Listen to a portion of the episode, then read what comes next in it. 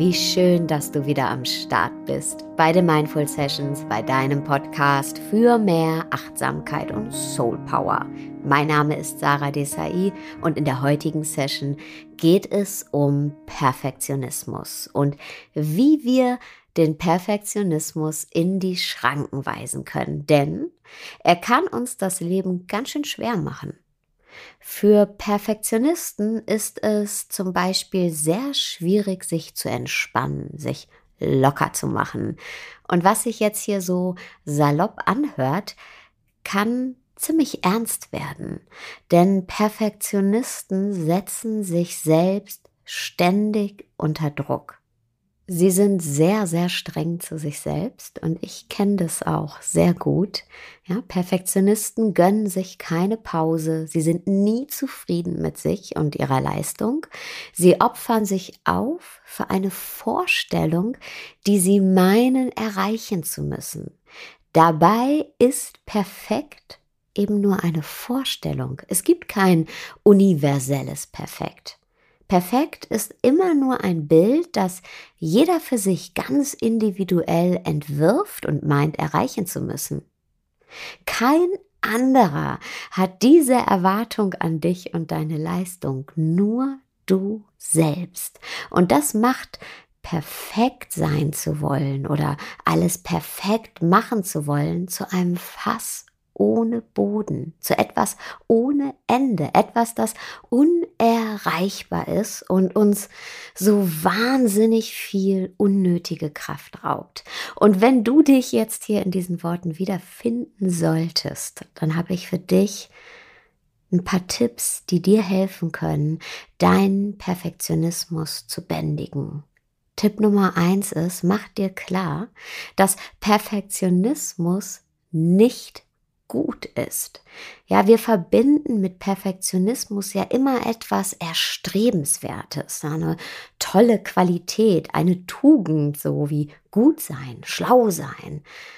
Und erkenne, wann es schlauer ist, smarter ist, auch mal zu sagen, hey, ich mache den Sack jetzt hier mal bei 80 Prozent zu, denn die restlichen 20 Prozent, die machen am Ergebnis überhaupt keinen Unterschied, aber ich werde mehr Zeit gewonnen haben.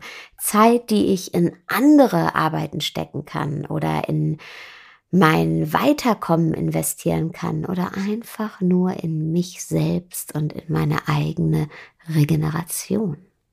Tipp Nummer zwei, erkenne, wann dein Perfektionismus dir schadet und wie er dir schadet.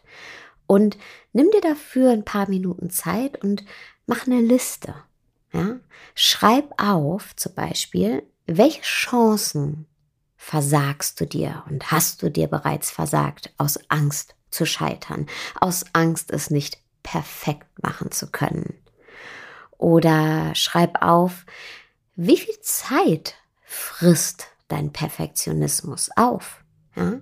Wenn du zum Beispiel deine Arbeit nicht loslassen kannst, nicht abschließen kannst, weil du denkst, ah, das Resultat ist noch nicht perfekt und ich setze mich lieber noch mal dran, dann ist das jedes Mal wertvolle Zeit, die du immer wieder für dasselbe investierst und die dir hinterher vielleicht an anderer Stelle schmerzlich fehlt.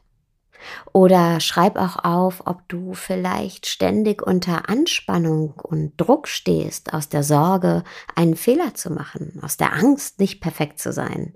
Hast du vielleicht das Gefühl, du müsstest immer auf der Hut sein, damit dir bloß kein Fehler passiert?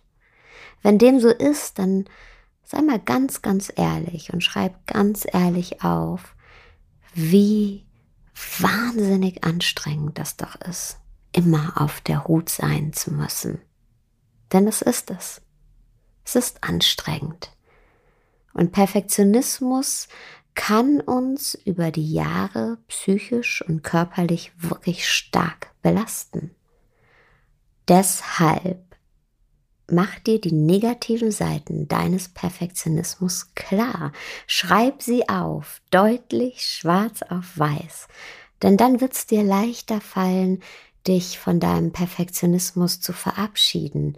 Denn du hast dann einen ganz, ganz klaren Blick darauf, dass dein Perfektionismus nicht gut für dich ist und du in vielen Fällen, vor allem langfristig gesehen, mehr durch ihn verlierst, als du gewinnst. Tipp Nummer drei. Versuch das größere Bild zu sehen. Perfektionisten verlieren sich oft im Detail, wie in einem Irrgarten. Und versuch dich aus diesem Irrgarten zu befreien. Versuch die Vogelperspektive einzunehmen und das größere Bild vor Augen zu haben. Und dabei kann dir folgende Frage helfen. Wenn du merkst, dass dein Perfektionismus sehr, sehr laut wird wieder, dann frag dich, wie wichtig ist das, was mich hier jetzt gerade stresst oder was ich jetzt zum hundertsten Mal auf Fehler durchlese und was ich einfach nicht loslassen kann und woran ich die ganze Zeit denke und versuche es perfekt zu machen, wie wichtig ist diese Sache in genau einem Jahr. Und wahrscheinlich wird sie nicht so wichtig sein. Und genau diese Erkenntnis wird dir dann helfen, deinen Perfektionismus loszulassen. Tipp Nummer vier, übe unperfekt zu sein. Trau dich. Mach etwas, von dem du weißt, dass es in deinen Augen nicht perfekt ist. Bei mir wäre das zum Beispiel, dass wenn Gäste kommen, ich nicht erst alles tiptop aufräume, sauber mache, was mich ehrlich gesagt natürlich auch manchmal stresst, sondern wirklich zu akzeptieren, dass es nicht super ordentlich ist und zu lernen, dass niemand daran Anstoß nehmen wird, nichts Schlimmes passieren wird, ich immer noch die gleiche bin und vielleicht sogar noch ein bisschen entspannter. Und dieses Learning führt dann dazu, dass es mir beim nächsten Mal schon leichter fallen wird, meinen Perfektionismus in die Schranken zu weisen. Denn mein Gehirn hat gelernt. Mein Gehirn hat gelernt, hey, wenn du deinen Perfektionismus ablegst und wenn du nicht versuchst, es perfekt zu machen, wird dir trotzdem nichts Schlimmes passieren. Denn davor haben wir ja Angst. Wir haben Angst, dass wenn wir nicht perfekt sind, ähm, die Kontrolle zu verlieren, nicht gut genug zu sein, ausgeschlossen zu werden. Und mit jedem Mal, mit dem wir uns trauen, unseren Perfektionismus ein kleines bisschen abzulegen und lernen, hey, es passiert überhaupt nichts Schlimmes, im Gegenteil, lernt unser Gehirn. Und diese Angst nimmt ab. Und du wirst sehen, dass hinter dem Perfektionismus, hinter dieser Angst, ganz viel Freiheit liegt und ganz viel, dass du gewinnen kannst.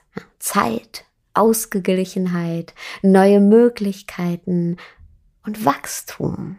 Und das ist es doch eigentlich, was wir uns wünschen.